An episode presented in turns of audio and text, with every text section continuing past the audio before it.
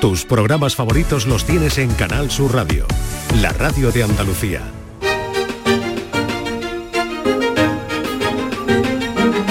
En Canal Sur Radio, Días de Andalucía, con Carmen Rodríguez Garzón.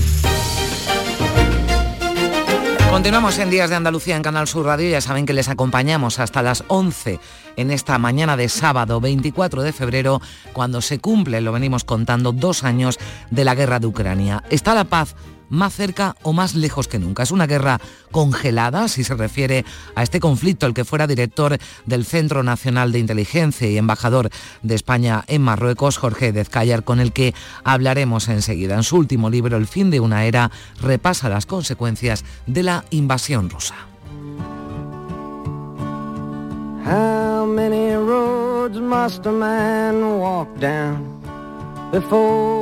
You call him a man. How many seas must the white dove sail before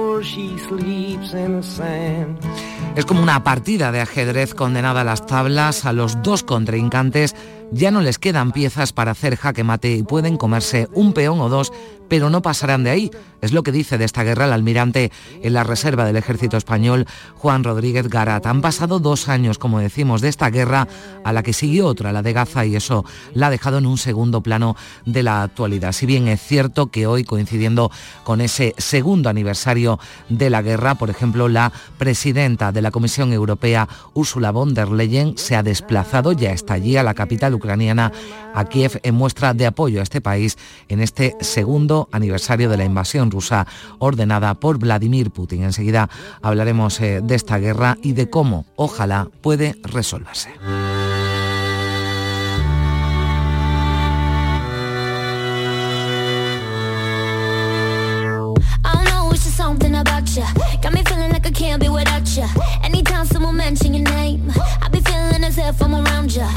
Seguro que muchos de ustedes ya se han dado una ducha, en uno de, es uno de esos momentos del día que disfrutamos, pero hay muchas personas que por distintos motivos necesitan ayuda para su higiene personal. Tienen problemas de movilidad o miedo a una caída o tienen alguna discapacidad. Por ello vamos a hablar hoy de Showy, que es una ducha eco-inteligente que devuelve autonomía e intimidad a quien, como decimos, por los motivos que sean, no pueden disfrutar con tranquilidad de ese momento. Es una iniciativa que ha sido distinguida con el Premio de Tecnología Humanitaria que otorga la Cruz Roja.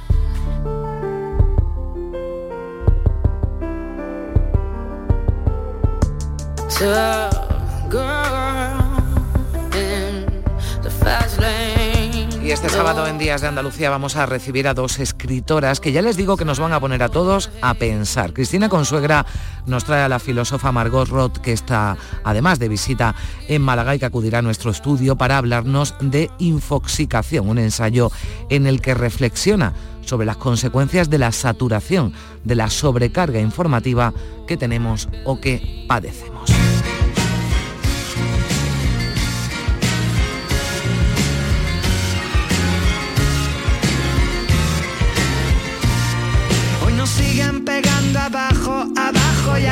Costado, al norte y al sur, con el Y además, aprovechando que está promocionando su libro Las vulnerabilidades por Andalucía, hemos quedado con Elvira Sastre, que nos trae una historia de suspense psicológico que gira en torno a la relación de poder y dependencia que se establece entre dos mujeres heridas. Es ficción, pero se inspira en un episodio real vivido por la autora, que es todo un fenómeno literario, con su poesía llena auditorios, poeta, novelista y traductora, por ejemplo, de las letras de Vetusta Morla.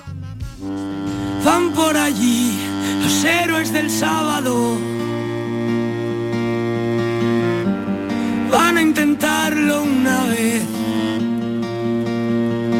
Los héroes de este sábado vendrán de la mano de Nuria Gaciño, que nos va a acercar a esas eh, carreras imposibles para la mayoría, carreras de montaña o trail running, que con sus días y con sus noches, algunas de más de 100 kilómetros y como decimos, hechas eh, solo para cuerpos y mentes, esto es importante, muy, muy preparadas. Como lo está para la música, igual también para estas carreras, no sabemos, la mente y el corazón de nuestro querido José Manuel Gil de Galvez, que hoy quiere rendirle un más que merecido homenaje al Centro Filarmónico de Córdoba, al Centro Eduardo Lucena, la institución musical musical más antigua de Córdoba, que ha sido además distinguida con una de las banderas de Andalucía que con motivo del 28F ha entregado la Junta esta semana en Córdoba.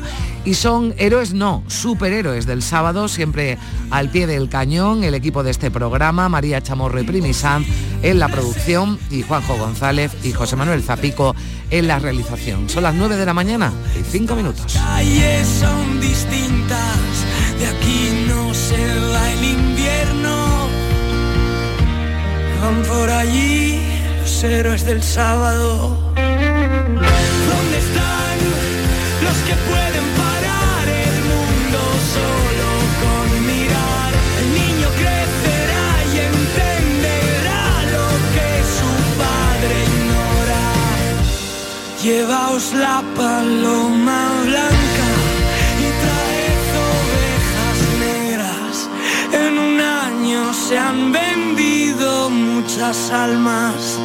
Somos mirlos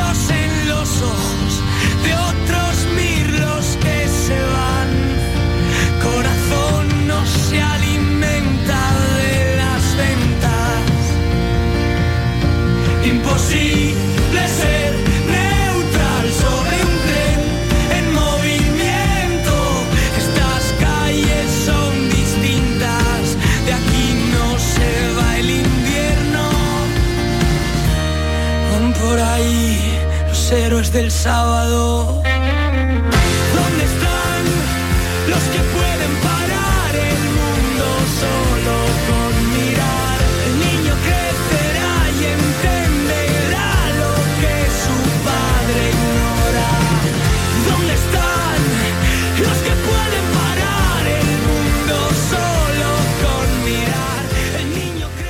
La vida es como un libro y cada capítulo es una nueva oportunidad de empezar de cero y vivir algo que nunca hubieras imaginado. Sea cual sea tu próximo capítulo, lo importante es que lo hagas realidad. Porque dentro de una vida hay muchas vidas y en Cofidis llevamos 30 años ayudándote a vivirlas todas. Entra en cofidis.es y cuenta con nosotros. Mirad chicos, os presento. Este es mi tío Ángel. Bueno, su tío, su tío. Soy como su padre en realidad. No tío, eres mi tío. Pero soy como tu padre. A ver, si te he querido como un padre. Soy más que tu tío. Soy como tu padre. Sí, sí, tu padre. Vamos, tu padre. Bueno, pues eres mi padre. Por 17 millones de euros uno se hace padre de quien sea. Ya está a la venta el cupón del Extra Día del Padre de la ONCE. El 19 de marzo, 17 millones de euros. Extra Día del Padre de la ONCE. Ahora cualquiera quiere ser padre. A todos los que jugáis a la ONCE, bien jugado. Juega responsablemente y solo si eres mayor de edad. Días de Andalucía. Con Carmen Rodríguez Garzón. Canal Sur Radio. 9 de la mañana y 8 minutos. Hoy se cumplen dos años de la guerra de Ucrania. Desde entonces, más de 10.000 civiles han muerto, hay más de 20.000 heridos y 6 millones de ucranianos permanecen fuera del país. La guerra, que algunos pronosticaron corta, se ha estancado, sin avances significativos en ninguno de los bandos en el último año. Tampoco ha habido negociaciones de paz y el retraso en la llegada de ayuda de Estados Unidos amenaza el futuro de la contraofensiva ucraniana. Para hablar del presente y del futuro de esta guerra, de sus consecuencias, de las que vendrán, saludamos a Jorge Dezcayar, exdirector del CNI, que acaba de publicar su libro El fin de una era, en el que analiza el estado actual del conflicto. Jorge, ¿qué tal? Muy buenos días, ¿cómo está? Muy buenos, muy buenos días, Carmen. Bueno, guerra estancada, congelada, ha dicho usted. ¿Esto qué, esto qué significa? Porque las guerras eh, normalmente pues las gana o las va ganando un bando, las va perdiendo otro, pero aquí podríamos decir que hay un empate, ¿no? Y una prórroga interminable, por usar un símil futbolístico. Bueno, es algo, lo dijo el jefe de, las Fuerzas Armadas ah, ucranianas hace unos, unas semanas, ¿no? Y no le gustó mucho a Zelensky y, lo destituyó, ¿no? Pero realmente la guerra pues, se ha convertido en una guerra de trincheras al estilo de la Primera Guerra Mundial. Ucrania resistió, ¿verdad? Lo que nadie esperaba que hiciera cuando se produjo la invasión inicial rusa. Se creyó que iban a llegar a tomar Kiev, en fin. Los americanos incluso pusieron un avión para que Zelensky pudiera escapar. Él decidió quedarse, decidió luchar, decidió... Y bueno, es admirable, ¿no? Porque en una primera uh, oleada, una primera contraofensiva, lograron echar a los rusos pues de, la mayor parte de lo que habían conquistado. Eh, pero luego pues la, guerra, pues la ofensiva del año pasado que pretendía, ¿verdad?, llegar a Crimea, no lo ha conseguido. Y entonces, eh, porque los rusos han construido unas defensas tremendas, a Titán, que han llenado el terreno de minas, en fin, los polacos, los polacos, los ucranianos han encontrado con que, con que no podían avanzar. Y entonces la, guerra pues es el estilo de la Primera Guerra Mundial, mm. una guerra de trincheras donde se producen pequeños avances. En Avdivka ahora estamos viendo pues otro avance mm. pequeño ruso en otra población de hacia Gerson, pero eh, bueno, aprendemos Ahí estamos. Muchas cosas, ¿verdad? Pero realmente la guerra está estabilizada. ¿Y cómo puede evolucionar? Pues dependerá de que uh, Ucrania sea capaz de seguir o consiguiendo ayuda económica, financiera y de inteligencia muy importante de Europa y Estados Unidos. Claro, vamos con eso de las ayudas que es importante precisamente, ¿no? Para que Ucrania, para que pueda conseguir, ¿no? Imponerse en este, en este conflicto. Yo no sé si por esto de que las fechas señaladas, ¿verdad?, animan a hacer declaraciones que, que impacten, pero Estados Unidos, por ejemplo, este viernes ha anunciado el mayor paquete de sanciones eh, a Rusia. Eh, von der Leyen, la presidenta de la Comisión Europea, eh, está ya en Kiev, lo ha colgado además hace unos minutos en sus redes sociales para mostrar ese apoyo a Ucrania. Este apoyo es, es real, lo digo, mm, mm, hubo muchas declaraciones de intenciones, muchas medidas que se tomaron cuando estalló el conflicto, pero como decimos, también parece ¿no? que se ha congelado ¿no? esos apoyos desde la OTAN, desde Estados Unidos o desde la Unión Europea a Kiev. Eh, Europa acaba de apoyar un, paquete importantísimo de 50.000 millones en los próximos años. Europa ha dado el doble de dinero que Estados Unidos a Ucrania. Pasa que Ucrania, digo, Estados Unidos le está dando armas muy sofisticadas y Estados Unidos le está dando algo que Europa no está en condiciones de darle, ¿no? Que es inteligencia sobre pues, el movimiento de las tropas rusas, dónde atacar, en fin, estas cosas. Eh, en Estados Unidos sí, efectivamente, hay una gran eh, marca de interrogación sobre qué es lo que va a pasar. Hay un paquete de 50.000 millones de, o 60.000 millones de dólares que ha pasado el Senado, ha sido aprobado en el Senado con ayuda de algunos republicanos, pero que se encuentra con muchos problemas en la Cámara de Representantes porque Trump ha dicho que no quiere darle un triunfo a Biden y que no quiere que lo aprueben. ¿no? Hmm. Entonces, um, Trump, que puede ganar las elecciones, ya ha advertido que si vuelve a la Casa Blanca se reúne con Putin y arregla el asunto en 24 horas. Claro, eso quiere decir que lo soluciona abandonando a los ucranianos y haciéndole perder puesto del territorio que ya ocupa Rusia, si no son más concesiones, ¿verdad? Hmm. Entonces, claro, en este momento, si yo fuera ucraniano estaría muy, muy hombre, preocupado, ¿no? Porque mm. se perciben eh, un cansancio en Europa, que hay que ver lo que costó aprobar el último paquete, ¿no? Con las reticencias de Hungría, y en Estados Unidos, pues eh, claro, si ganan los republicanos, todo está en peligro, ¿no? Yo mm. creo que los republicanos se equivocan, esto no es una guerra, eh, ¿verdad?, de, entre dos vecinos, que no de cuestión de fronteras, como dijo alguien, sino que es una guerra donde están en juego nuestros principios y una Rusia agresiva y victoriosa sería muy peligrosa para el resto de Europa. Claro, porque aquí la, cuestión, ¿no? Eh, mientras la OTAN se ha posicionado claramente del lado de Ucrania, pero claro, aquí también es peligroso romper todos los vínculos con, Rusia porque se podrían establecer alianzas ¿no? más fuertes de Moscú, por ejemplo, con, con China, ¿no? con Pekín. Claro, eso está sucediendo. Los europeos y americanos le hemos dado a Ucrania los medios para no perder, pero no le hemos dado mm. los medios necesita para ganar. Recuerde, recuerde Carmen, al principio, mm. cuando los alemanes, al principio de la invasión rusa, los alemanes le mandaron cascos, eh, eh, pues luego más tarde empezaron a mandar tanques y otras cosas. Hemos tenido mucho miedo a provocar a Rusia, dándole a Kiev pues aviones, eh, cohetes de largo alcance, misiles, porque no queremos provocar una guerra mundial entre eh, la OTAN y Rusia. Eso es cierto, y porque Rusia estaba amenazando. Eh, ahora ya menos, pero durante el pasado ha amenazado mucho con la guerra nuclear. ¿no? Yo creo que los chinos ahí les han dicho que bajen el tono y los americanos también, ¿no? que cosas con las que no se juega. Pero, pero es cierto que lo han hecho. Mm. Y entonces había una cierta prudencia en decir, no, vamos a darle cosas que puedan ah, provocar una reacción rusa desmesurada. ¿no? Pero es verdad, Rusia está mm. cayendo en manos de China y eso es muy malo para Europa. Mm. Ah, y es malo para Estados Unidos, con vistas a una eventual ah, posible ¿verdad? conflicto entre Estados Unidos y China en torno a Taiwán. Eh, ¿Ha podido cambiar algo? ¿Puede cambiar algo eh, la muerte del opositor a Putin, de Alexei Navalny? Porque, hombre, esa oposición a Putin está ahí, pero no parece que sea todo lo potente ¿no? que requeriría para su salida del Kremlin. No, yo no creo que tengan, en fin, es una cosa, las consecuencias que tiene, pues es que poner de relieve ante el mundo si es que necesitaba, uh, pues la verdadera cara del régimen, ¿no? Que no soporta a la gente que se opone, pues a un dictador que va a hacer elecciones y que no quiere a nadie que le haga sombra. Uh, pero eh, yo no veo una oposición suficientemente fuerte dentro de Rusia como para poder mm. cambiar las cosas, ¿no?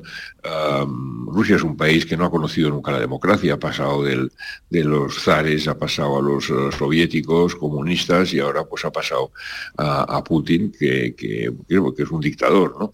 Entonces uh, no han tenido libertad, no lo conocen. Y luego tienen algo también que es muy importante, la información que reciben los rusos está muy sesgada.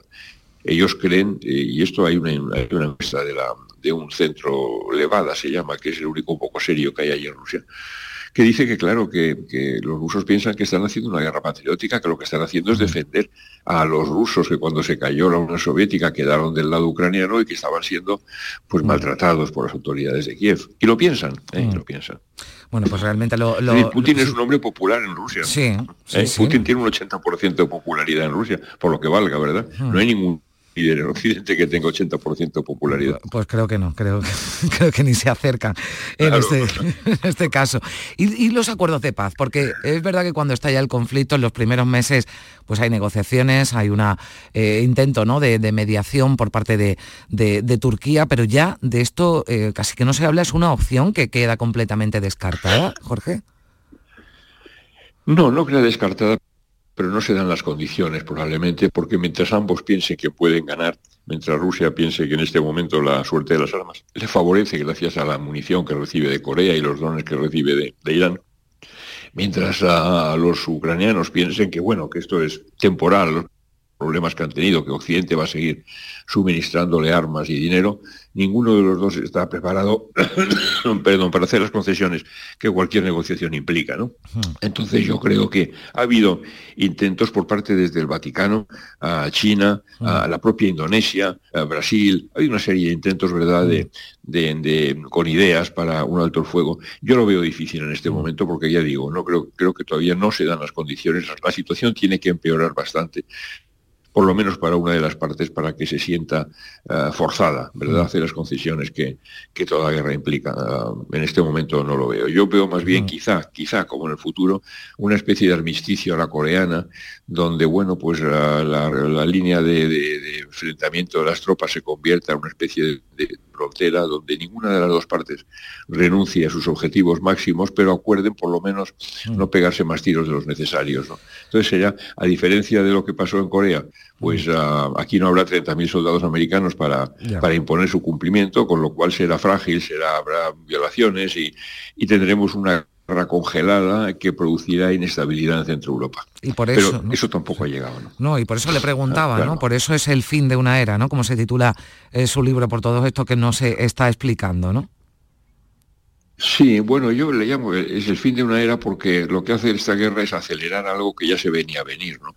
Lo que pasa con, entre Rusia y Ucrania es que en Rusia ya no le gusta el sistema de seguridad que hay en Europa y entonces, pues como entiende que no le conviene, se salta a la tolerar las normas e invade a un país vecino porque para eso piensa que es más fuerte.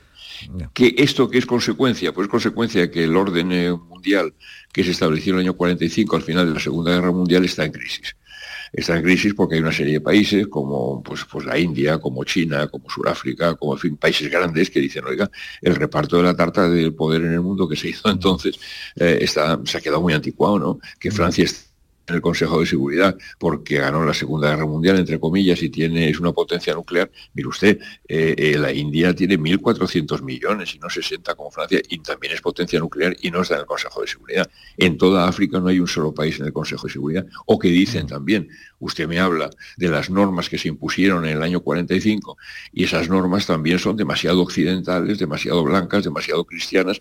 Yo mm, tengo a Confucio que me dice que, que la meritocracia es más importante que la democracia o que el grupo es más importante que el individuo.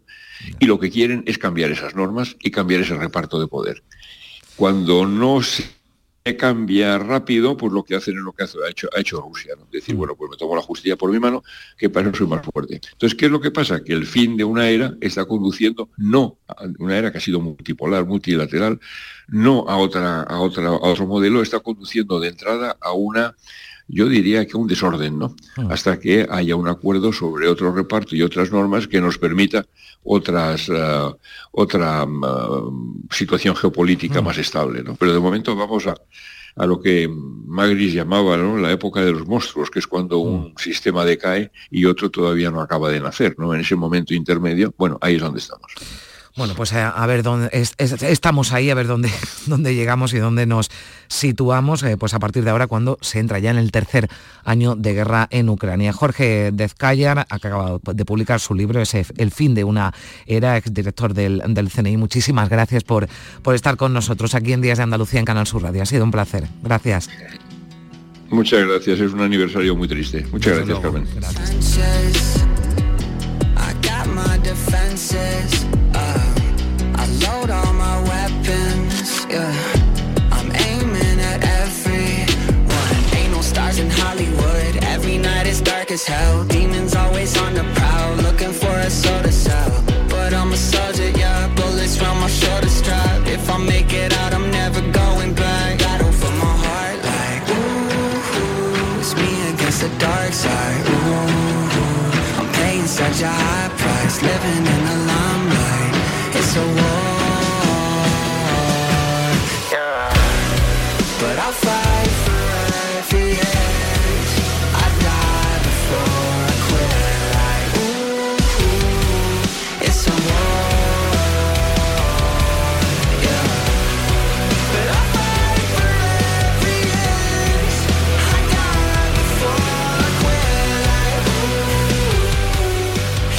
Canal Sur Radio, Días de Andalucía.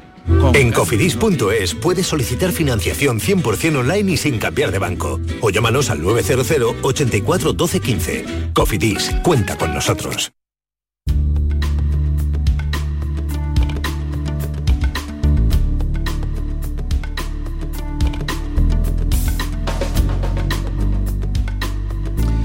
9 y 22 minutos de la mañana, alrededor de 5 millones de personas adultas, un millón en Andalucía padece diabetes. Hoy hay varias actividades eh, repartidas por eh, todo el país, aquí en Andalucía también, pues centradas en la salud de estas personas. Por ejemplo, en Madrid se celebra el Diabetes Experience Day, un, eh, evento que para personas con diabetes, uno de los más importantes de Europa, cumple 10 años. Se espera además que asistan unas 3.500 personas. Y aquí en Andalucía, en el Hotel Crisol, Monasterio de San Miguel, en el puerto de Santa María, en Cádiz, se celebra hasta hoy sábado el 46 Congreso de la Sociedad Andaluza de Endocrinología, Diabetes y Nutrición. La presidenta del comité organizador local de este congreso es la doctora Ana Isabel Jiménez Millán. Hola doctora, ¿qué tal? Buenos días. Hola, buenos días, ¿qué tal? Bueno, lleváis eh, reunidos, ¿verdad? Unos eh, días en este hotel Monasterio de San Miguel, en el puerto de, Santa María. Nos contará un poco por dónde han ido ¿no? esos eh, encuentros, esas reuniones, pero está claro ¿no? que en el tema de diabetes la prevención, doctora, es clave y también la detección, la detección precoz.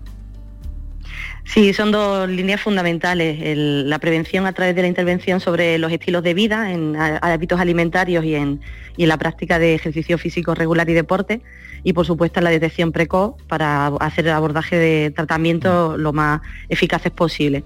Claro, porque la diabetes se puede prevenir, hay otras que no, ¿no? que tienen un componente, entiendo, eh, genético de nacimiento, pero hay diabetes y sobre todo la predominante, se puede, se puede prevenir con una buena calidad de vida, con una vida saludable. En realidad, cuando hablamos de diabetes, eh, no hablamos de una sola enfermedad, hay muchos tipos de diabetes. Entonces, dentro de ese grupo, sí es verdad que hay algunos tipos de diabetes, como la diabetes tipo 1, que tiene un, un carácter no prevenible, porque viene determinada por la, por la situación pancreática básicamente, pero la diabetes que es más frecuente, que es la diabetes mellitus tipo 2, esa sí está relacionada muy íntimamente con, los antecedentes familiares, pero sobre todo con los estilos de vida. Con mm. ese desarrollo de conductas saludables eh, podemos de, cierta manera por lo menos retrasar a veces su, presencia mm. o por lo menos minimizar los efectos negativos que tiene sobre la salud de los pacientes. ¿Cualquier persona puede padecer eh, diabetes o hay algunas que tienen más predisposición que otra, doctora? Siempre la, población con más exceso de peso, es una población especialmente expuesta al, desarrollo de esta enfermedad y casi siempre encontramos antecedentes en la familia, o sea que siempre las personas que mm. tienen unos, unos antecedentes en este sentido, pues se les recomienda que se cuiden especialmente en cuanto a sus hábitos de vida, pues para intentar prevenir el, desarrollo de, esta enfermedad. Y en lo que se ha avanzado mucho, ¿no? Entiendo que de esto se ha hablado y se está hablando en este Congreso de la Sociedad Andaluza de Endocrinología, Diabetes y, Nutrición, es en los cuidados, ¿no? Y los tratamientos, que entiendo que siguen avanzando y que hay avances en el día a día, los eh, tratamientos, los cuidados que debe tener un paciente. Sí, para nosotros, aparte de la intervención médica, eh, que por supuesto es importante y fundamental, en estas jornadas también tenemos incluido unas jornadas de enfermería porque la educación diabetológica es otro de los pilares fundamentales que tenemos en el tratamiento de, estos pacientes. Y, en paralelo a las jornadas de los facultativos está la, enfermería desarrollando también sus jornadas y, por supuesto, tienen un papel fundamental en, el adecuado cuidado de estos pacientes. Mm.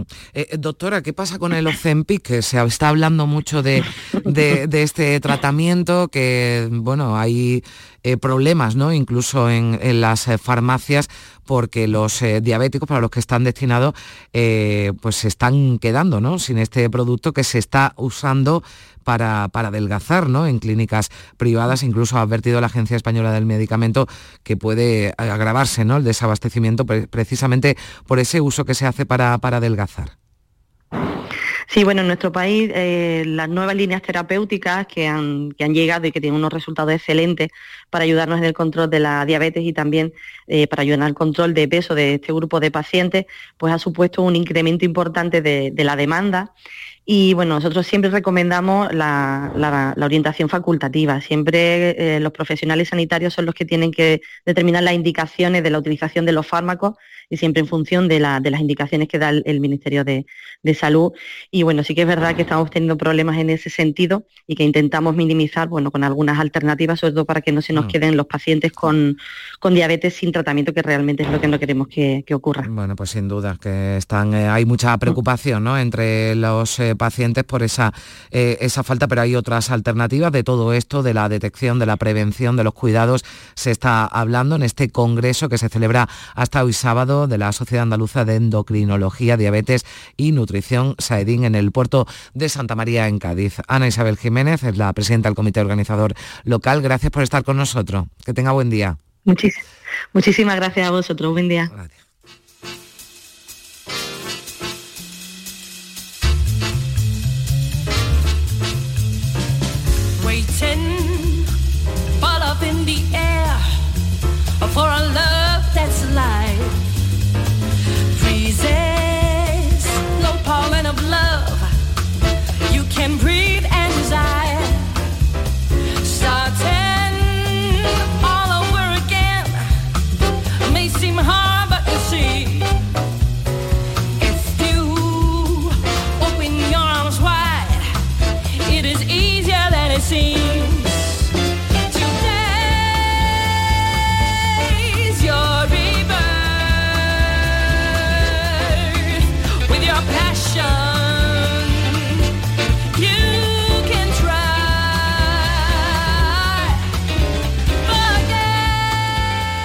El nivel de autonomía es, es en el sentido de que puedo mm, ducharme prácticamente solo. ¿Qué pasa? Que a, veces pues se me olvida algún proceso o, puede haber algo que, se, me, se me descuadre. Por ejemplo, un lado de la cabeza que no me hago o, tal. Estás muy tranquilo porque sabes que está muy controlado. Bueno, sí, esta me ha gustado mucho porque si me caigo, pues avisas de seguida a un pariente, a mi hija o a mi, a mi niñera.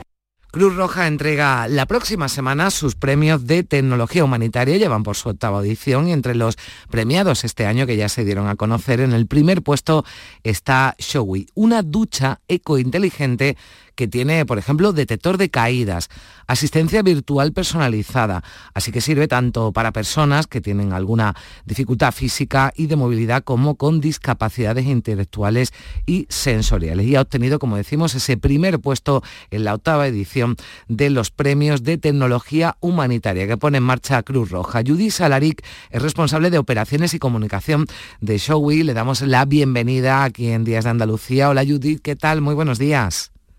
Hola, buenos días, Carmen. Bueno, cuéntanos primero cómo funciona, cómo funciona esta ducha que ha sido merecedora, ¿no? De ese galardón por parte de Cruz Roja. Enhorabuena, por cierto. Correcto, sí, muchísimas gracias.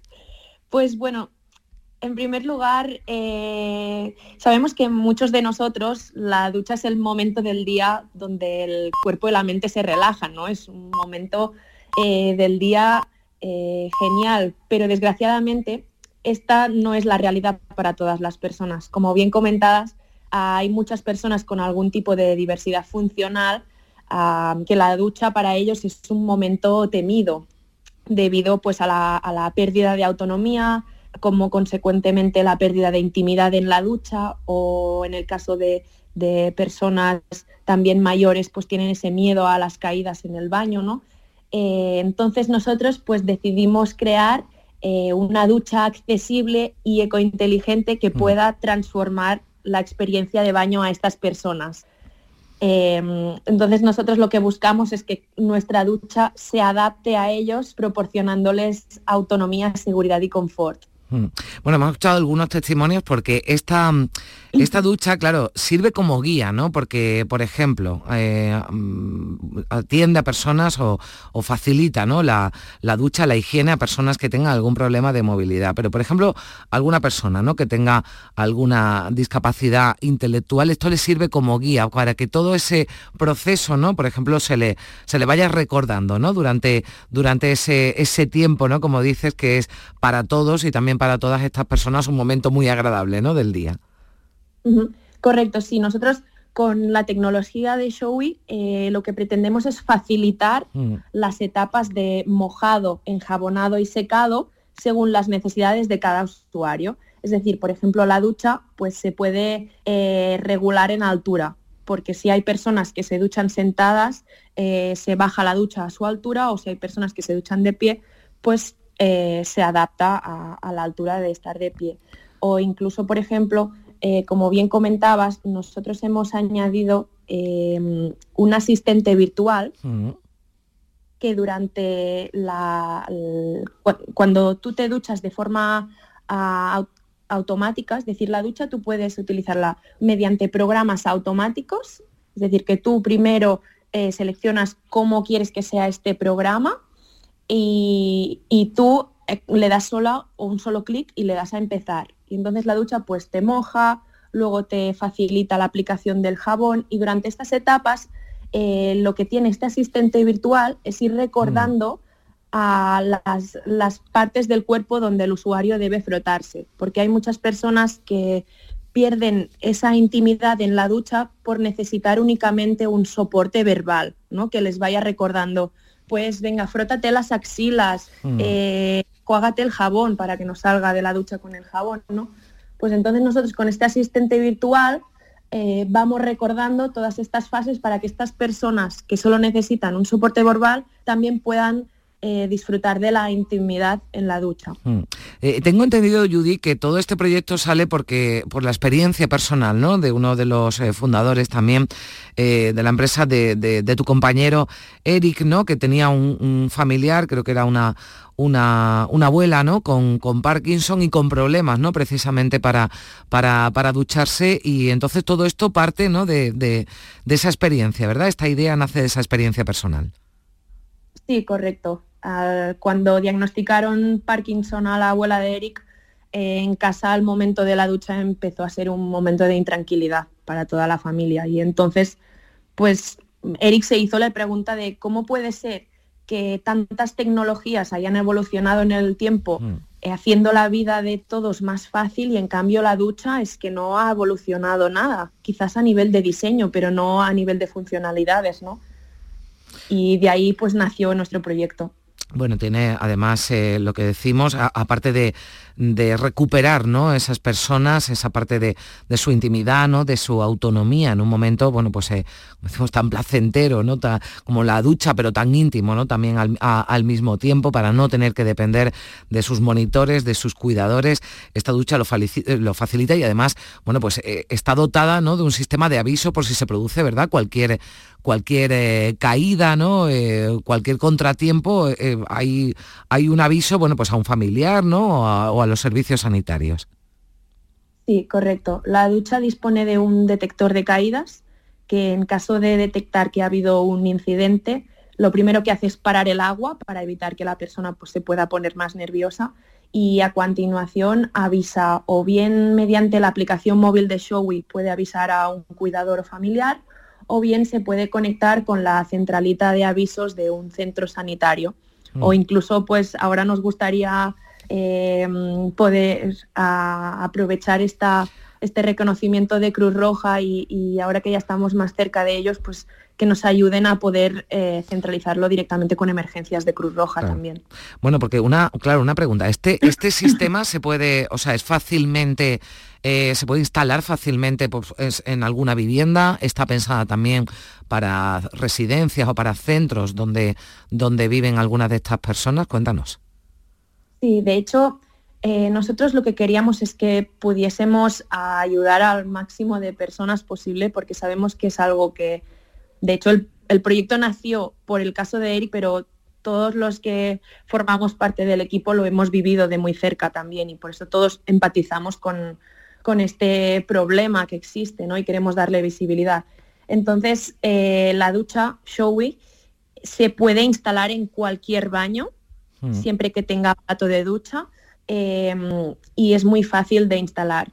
Simplemente es colgarla en la pared como si fuera un cuadro y conectar las tomas de agua y la toma de electricidad.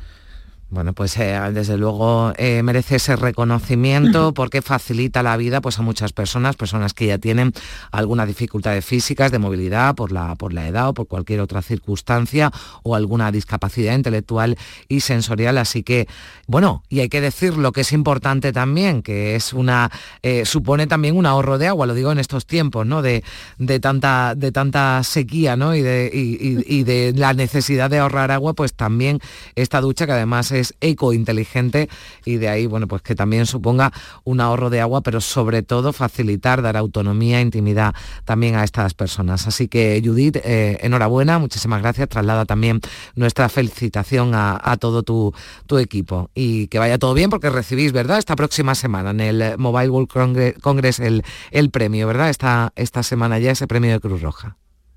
Sí, correcto. Estaremos toda la semana, de lunes a, a jueves, en el Four Years From Now, que es el apartado del Mobile World Congress dedicado a startups. Y el jueves pues recibiremos este reconocimiento por parte de Cruz Roja. Bueno, un buen, buenísimo ejemplo de la aplicación, desde luego, para las eh, personas, para facilitar la vida de las personas de, la, de las nuevas tecnologías. Gracias, Judy, que vaya todo bien. Un abrazo. Muchísimas gracias. A bee in a dangerous move, can you match my timing? Mm. Telling me that you're really you're hiding. Mm. Talk is cheap, so show me that you understand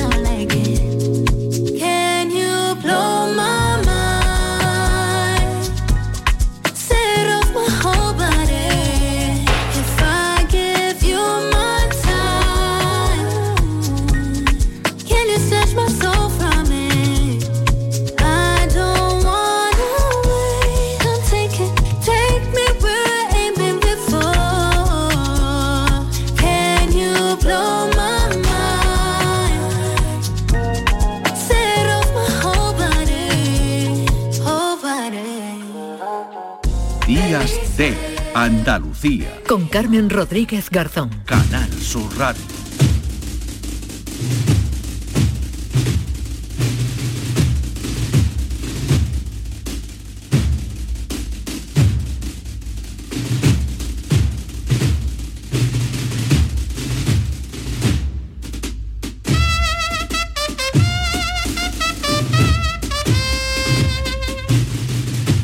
Y 39 minutos de la mañana estamos en plena cuaresma a un mes justo hoy del Domingo de Ramos y en Santiponce, en Sevilla, se prepara ya la Pasión Nazarena, una representación de la Pasión de Cristo en el Teatro Romano de Itálica que va a tener lugar dentro de una semana, el próximo sábado 2 de marzo a las 7 y media. Hace 10 años ya que vienen llevando a cabo esta Pasión Nazarena con mucho éxito porque todas las entradas para las representaciones pues se van agotando año tras año. Alejandro Domínguez es el codirector de la obra, miembro del equipo organizador. Hola Alejandro, ¿qué tal? Buenos días.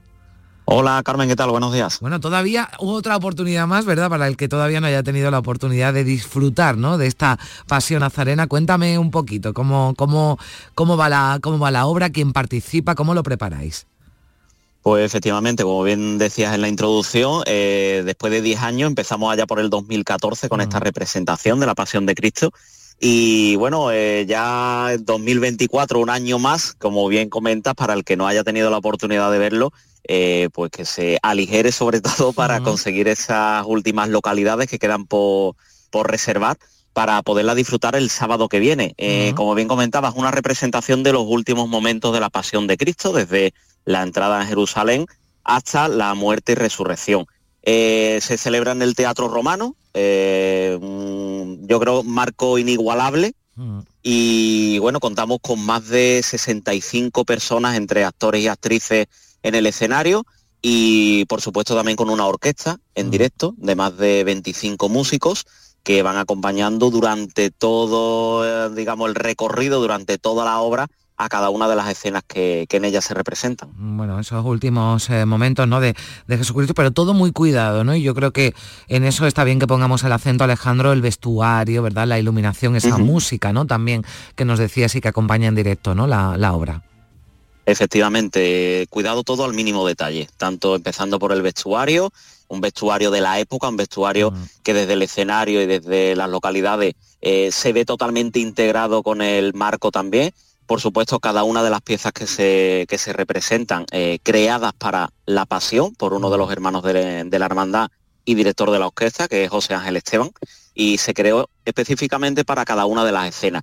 Está todo muy bien ambientado porque además, como bien comentaba, eh, acompañado de este sonido y por supuesto también de un equipo de, iluminación eh, fantástico, y va narrando, porque la obra va todo en tipo narración, es decir, eh, va todo eh, con una introducción, el discípulo amado, eh, San Juan, va contando a uno de, sus discípulos.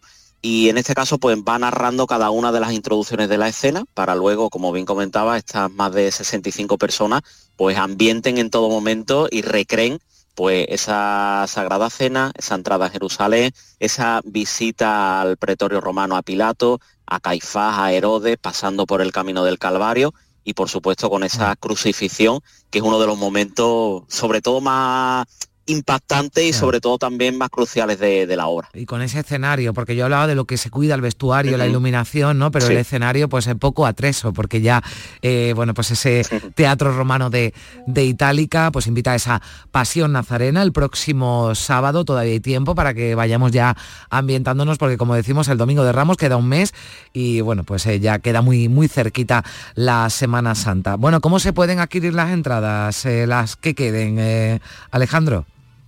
Pues mira, esta mañana me han comentado hace un ratito, estamos en un 75-76% de todas las localidades reservadas, es decir, todavía queda, queda algo por, adquirir y se puede hacer de dos maneras. El que se quiera acercar por Santi Ponce, pues lo puede hacer en la Casa Hermandad, en horario de tarde, la puede adquirir en la calle Las Musas, aquí en Santi Ponce, o directamente el que, bueno, o bien se quiera acercar por Santi Ponce y no quiera ir, o bien sea de fuera, lo puede hacer a través de, de WhatsApp. El teléfono, si me lo permites decirlo, venga. sería el 697-725-342. Ahí puede mandar un WhatsApp y se le mandará un formulario donde puede reservar esa localidad y el mismo día incluso de la obra, no tiene por qué venir antes, la puede recoger pues desde una hora antes en, el, en la taquilla del teatro. Pues Como digo, quedan mm. poquitas y además un buen fin de semana para venir con muchas actividades también aquí en Santiponce, todo el que se quiera acercar para, para adquirir esa, localidad.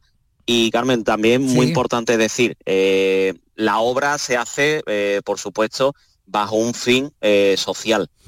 Todo lo que son los beneficios, el donativo de las localidades, van a parar a la bolsa de caridad que tiene la, la Hermandad del Rosario de aquí de Santiponce y con la cual pues mantiene y sufraga los gastos de varias familias con las que pues trabaja durante, durante todo el año. Pues un motivo más para acercarse a Santiponce y disfrutar de esa eh, pasión nazarena el próximo sábado 2 de marzo a las 7 y media. Que vaya todo muy bien. Alejandro Domínguez, codirector de la obra y miembro de ese equipo organizador. Muchas gracias por estar con nosotros. Muchas gracias a vosotros. Adiós.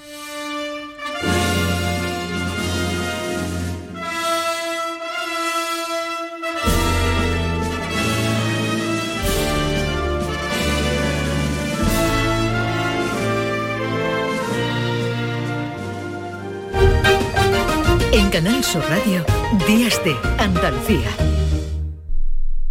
Canal Sur Radio. ¿Has pensado en instalar placas solares en tu vivienda o negocio? Con Sol Renovables, enchúfate al sol. www.solrenovables.com o 955 35 53 49. Son buenos momentos, son risas, son carnes a la brasa, es gastronomía, es un lugar donde disfrutar en pareja, en familia o con amigos, es coctelería, es buen ambiente, restaurante Humo, The Clandestine Grill Company, son tantas cosas que es imposible contártelas en un solo día. Si mezclas Andalucía, el fin de semana y la radio, sale gente de Andalucía. Disfruta de un programa en el que sentimos Andalucía a través de su gente, en el que nos dejamos seducir y nos enamoramos de una tierra repleta de tradiciones, de una gastronomía de bandera y de un patrimonio fascinante. Y todo a través de su gente. Gente de Andalucía, los sábados y domingos desde las 11 de la mañana, con Pepe da Rosa. Contigo somos más Canal Sur Radio. Contigo somos más Andalucía. Cristina en la red. ¿Cómo decirte, mi amor? Cuando ya no me quieras, mi amor. Ver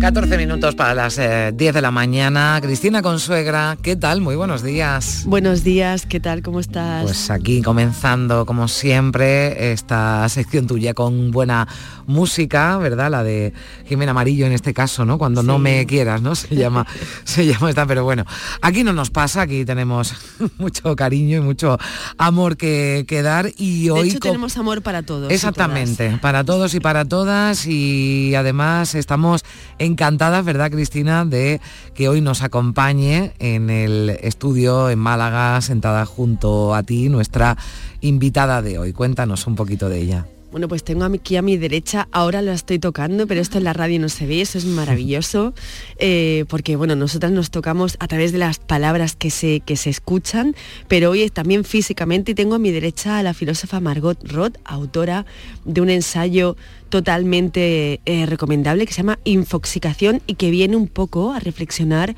sobre todo lo que nos está pasando debido Mm. a la relación que hemos decidido establecer con las pantallas. Mm. Margot, ¿qué tal? Buenos días. Buenos días, ¿qué tal? Muchas gracias por, por acompañarnos y te hemos pillado por Málaga, ¿no? Que se nota que Málaga está muy de, muy de moda y que se hacen muchas cosas. Y te hemos pillado por ahí y hemos dicho, vamos a aprovechar, ¿verdad? Lo decíamos Cristina y nos la traemos al estudio para que podamos escucharla además mucho, mucho mejor. Así que bienvenida, Margot, a, bueno, pues en este caso a Málaga, a Canal Sur Radio, la infoxicación, ¿no? Así se llama, y que se define como esa sobrecarga de, de información, ¿no? Difícil de, de procesar. En este ensayo te detienes en las consecuencias que tiene para, para nuestra vida, ¿no? Para nuestra percepción de la realidad. ¿Tanto nos afecta? Sí, eh, bueno, es algo con lo que convivimos, ¿no? Todos tenemos el teléfono en el bolsillo del pantalón, ¿no? Y, y afecta fundamentalmente, o esa es un poco como la tesis del ensayo, ¿no? Cómo, por ejemplo, nos tomamos, cómo nos interpela el horror que, que sucede a nuestro alrededor, ¿no? Las, las malas noticias o las cosas, ya sin connotarlas, ¿no? De si son malas o buenas, las cosas importantes que pasan a nuestro alrededor. Eh, uno de los asuntos, ella divide el ensayo en, en cuatro partes, eh, qué nos sucede hoy, identidad, razón, Mm. emoción y deseo, identidad y tecnología, y lo cierra ya, digamos, a modo de conclusión con infoxicación. Eh, y hay una parte que es la parte, porque al final una siempre va buscando, una a uno, me da igual, el formato, eh, al final siempre se va buscando las obsesiones propias que nos permitan eh, comprender qué es lo que nos pasa en, dentro de esta indi- identidad individual, pero sobre todo en esa identidad colectiva que nos permite pensar en lo común. Si lo- nos lo llevamos al terreno del deseo, Margot, em, con todo, eh, con todo este marasmo tan extraño de información visual, de información sonora, de un montón de información soterrada que nos dicen cómo tenemos que desear y qué es lo que tenemos que desear en este tiempo, en este ahora. ¿Qué deseamos cuando deseamos? Pues eso es una buenísima pregunta, ¿no? Ojalá cada persona que se lea el ensayo se acabe haciendo esa pregunta, porque esa es un poco la cuestión, ¿no? Estamos inmersos en un sistema económico informacional que muchas veces eh, aprovecha, digamos, la indefinición de nuestros, de nuestros deseos más, más recónditos, ¿no? Para, mm, bueno, generar contenido de todo tipo y mm, contenido que muchas veces juega con nuestros anhelos más íntimos, con nuestras expectativas, ¿no? Entonces, ojalá todos se pregunten qué, qué, qué deseamos, ¿no? Cuando deseamos, porque cuando podemos responder a esa pregunta, nos podemos hacer cargo, nos podemos responsabilizar, ¿no? De nuestro deseo, bien sea un deseo de, en fin, de una vida, mm, ¿no? Soñada que lleva, pues, ciertas connotaciones estéticas, morales, en fin, este tipo de, de cuestiones. Bueno, yo lo decía al principio que eh, las invitadas que venían hoy al programa nos iban a hacer pensar y lo estamos haciendo con Margot Roth.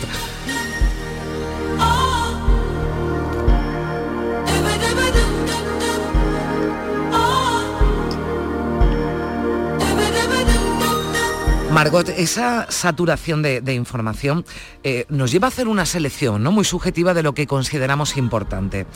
Y por ejemplo, pues desechamos, hablabas tú de esas malas noticias, ¿no? Como muchas veces, o en algunos casos, como si, como si eso hiciera, ¿no? Que, que- que desaparecieran. ¿Cómo, cómo vamos eh, evolucionando en esa selección que hacemos de lo que eh, buscamos, ¿no? En esas pantallas que nos acompañan ya a todos lados. Sí, mira, esto que dices, ¿no? De la selección me suena un poco a un tema que se comenta mucho últimamente, ¿no? Que es esto que tiene que ver con, con la polarización, ¿no? En, en el ensayo, fíjate, yo trato un poco más em, cómo puede ser, ¿no? Que, que- que teniendo dispositivos o herramientas que nos proveen de, de toda la información y de la posibilidad de acceder a esa información, digamos, con una minuciosidad que no se ha visto esto en otra época, ¿cómo puede ser que las cosas, que, que no sepamos más, ¿no? Y Mm. tampoco sepamos mejor, ¿no? Que son dos preguntas eh, interesantes, ¿no? Yo creo que eh, el ensayo intenta ir un poco por ahí, ¿no? ¿Cómo puede ser que no sepamos más y que no sepamos mejor qué está pasando? Y luego ya la, la pregunta definitiva, ¿cómo puede ser que pudiendo saber muchas cosas, las cosas no nos importen, no, no nos puedan importar? Bueno, y pasemos eh, seguramente, ¿no? Hoy que estamos hablando del segundo aniversario de la guerra de Ucrania, pues hay quien dice, mira, pues yo ya es que de esto estoy muy harta, ¿no? Y te, y te quedas embobada viendo un vídeo de un gatito, ¿no? Que, que no sé, pues que se sube a un árbol o cualquier gracia, ¿no? Cualquier, cualquier meme. Lo digo porque seguramente, ¿no? Eh, nos dejamos llevar un poco también por, por, por, eh, bueno, pues cosas más agradables, ¿no? Que nos hagan la vida más agradable, aunque eso nos impida, ¿no? Formarnos cuando tenemos todas las herramientas para ser seguramente, ¿no? La- las generaciones más, más formadas, ¿no? De, de- de toda la historia, por ese acceso tan fácil, ¿no? Que tenemos a la información. Sí, absolutamente, totalmente. Y siempre que se, se han hecho estos análisis, yo lo percibo un poco como, bueno, pues desde la universidad, eh, que yo, bueno, pues hice filosofía, siempre que se hacen esos análisis se tiende, se tiende a poner mucha responsabilidad, mucha, en el sentido de un poco hasta análisis culposos, ¿no? Regañina. Al, al sujeto. Yo creo que en, eh, la manera de entender esto, y es así es como lo intento abordar en el ensayo, es entender que es, eh, esas dinámicas que nosotros reproducimos en la intimidad de nuestras casas forman parte de un sistema económico, ¿no? Mm. O sea, no hay que poner, digamos, toda la culpa y la regañina en el sujeto, sino entender a qué sistema pertenece, ¿no? Un sistema en donde los trabajos agotan mucho, los sueldos son muy bajos, la gente está muy cansada, o sea, Mm. Hay que entender, yo creo, como la interacción de una serie de circunstancias que nos parecen muy sencillas a nosotros que las vivimos, pero son muy complejas en realidad y que nos llevan, como dices tú, a disfrutar, ¿no? Que Mm. luego habría que ver si disfrutamos Bueno, de un vídeo de un gatito o 20, ¿no? ya, Cristina. Esas dinámicas que, que está contando Margot, que reproducen, o sea, que reproducimos en la intimidad de nuestras casas y que efectivamente son demasiado complejas como para abordarlas eh, eh, desde lo epidérmico, ¿no? Eh, una de las consecuencias que tienen, que además tú eh, desarrollas con bastante lucidez en, el, en el ensayo, es la, la imposibilidad de interpelar, interpelarnos afectivamente en este tiempo de saturación eh, informativa y las consecuencias tan terribles de estos sujetos tan invertebrados que estamos, eh, en la que nos estamos convirtiendo todo, en la que se confunde el afecto eh, con la ternura eh, digital, que nada tiene que ver en realidad Mm. con el afecto o la ternura de lo real, ¿no? Hmm. Fíjate que mm, el, el tema de los afectos es súper interesante, ¿no? Porque son como se, desarro- se, se desarrollan en, en dos esferas, ¿no? Que están como en íntima relación y que las dos nos han hecho de muleta, ¿no? En muchos como momentos que a mí eso siempre me, me encanta como resaltarnos, ¿no? La importancia de los afectos en Internet. No, no los desvirtuemos porque de eso es, con eso es con lo que se comercia precisamente, ¿no? Como con los, con los afectos que les profesamos a aquellos a quienes queremos o nos gusta observar a través de las pantallas, que puede que sean eh, personas que no conocemos nunca, que no conoceremos nunca. Pero sí, a mí esto de la indiferencia, y ahora que estoy con, con la tesis, me obsesiona, ¿no? El, el- la pregunta por el qué sujeto político o quién soy yo, ¿no? Ya, sin irse a una cosa tan, tan, tan pública, ¿no? Podríamos pensar eh, si las cosas que pasan a mi alrededor no me pueden interpelar, ¿no? Si mis afectos están tan saturados, tan copados, tan frustrados, que ya lo único que me queda, quizás hasta de manera inconsciente, sea desarrollar una especie de indiferencia frente a lo que pasa a mi alrededor. A mí esto me, me parece tremendo y me, me interesa mucho. Voy a, si me da tiempo, Carmen, Sí, voy a venga. meter otra pregunta y voy a leer un apartado del ensayo. Dice, nos he descrito como seres fraguados en la impotencia, en el agotamiento y en la apatía. En el segundo apartado, he dedicado mi esfuerzo a expresar la mutación que se genera a partir de la implementación de tecnología en la vida cotidiana, concluyendo que percepción y sensibilidad se han transformado del mismo modo en que lo ha hecho nuestro cuerpo maquínico de tiempo y espacio virtual. En este capítulo trataré de responder a la pregunta siguiente que yo me traigo a este estudio de. Canal Sur Radio, que es ¿a qué transformaciones cognitivas nos estamos enfrentando, Margot? Buf, eh, esta es una pregunta que tenemos que ponernos a ella los filósofos, los psicólogos, los neurólogos, los psiquiatras, los educadores de los colegios, o sea, eh, los, los papás y las mamás que tenemos niños con el móvil desde que son súper pequeños, todos.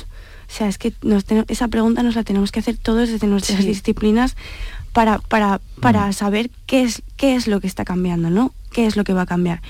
Va a cambiar nuestra forma de percibir el tiempo y el espacio. Yo creo que eso ya Sí, está ha sucedido, ¿no? sí. Estamos en- viendo que sucederá. Eh, va a cambiar nuestra forma de recordar. La mm, tecnología que llevamos de manera íntima determinará eh, la manera en la que recordamos las cosas que nos pasan y eso determinará quiénes, quienes de- diremos que somos, ¿no? Em, o nuestra, o, bueno, la gente también habla mucho de atención, ¿no? Yo es que intento, como siempre, trato un poco de obviar ciertas conversaciones o, o- o términos que están como ya muy, que ya hemos hablado mucho de ellos y están como muy copados, digamos, negativamente, ¿no? A mí me gusta un Mm. poco irme por la tangente. Por eso no hablo nunca como de atención, ¿no? De, o de polarización, sino más de memoria, ¿no? De cómo vamos a recordar, eh, de cómo vamos a percibir que el tiempo que pasa, ¿no? No lo sé, pero bueno, es una pregunta que es que precisamente está al final por eso, ¿no? Ojalá todos, desde nuestras disciplinas, que todas son fundamentales, nos hagamos esa pregunta, porque es lo que tendremos que enfrentar y lo que estamos enfrentando ya. Bueno, pues nos vamos a ir despidiendo, qué interesante esto que decía, ¿no? De los recuerdos. Yo te leía en una entrevista a Margot y me gustaba esta frase, mi historial de búsquedas contiene mi alma, ¿no? Y yo decía, claro, es que el historial de búsquedas es como, bueno, pues lo que hablamos, ¿verdad, Cristina? Cada domingo con, con Manuel Navarro, cuando hablamos de algunos fósiles, algunos restos Sí. que se han encontrado en una cueva, pues nuestros restos nuestros fósiles seguramente serán esos historiales de búsquedas que quedan en, nuestra, en nuestras pantallas, en nuestros móviles, en nuestras tablets. Así que bueno, Margot, ha sido un placer, de verdad, muchísimas gracias por acudir a- al estudio de Días de Andalucía, aquí a Canal Sur Radio, y acompañarnos durante estos minutos. Que disfrutes de, de Málaga, de nuestra tierra, Margot. Muchísimas gracias. Gracias. Cristina, muchas Un gracias. beso fuerte, Un te veo el lunes, El lunes veo- eh, nos vemos. veo lunes ya, iremos contando que seguro que también Manuel Sí. Navarro, Gil de Galvez, pues sí, porque Lo tenemos, contarán, tenemos una tenemos cita una cita en Sí. el Final Pondremos las- foto, pondremos foto y iremos contando un poquito lo que va a ocurrir el, el lunes en, en Málaga. Cristina, buen día. Un abrazo, compañera. Adiós.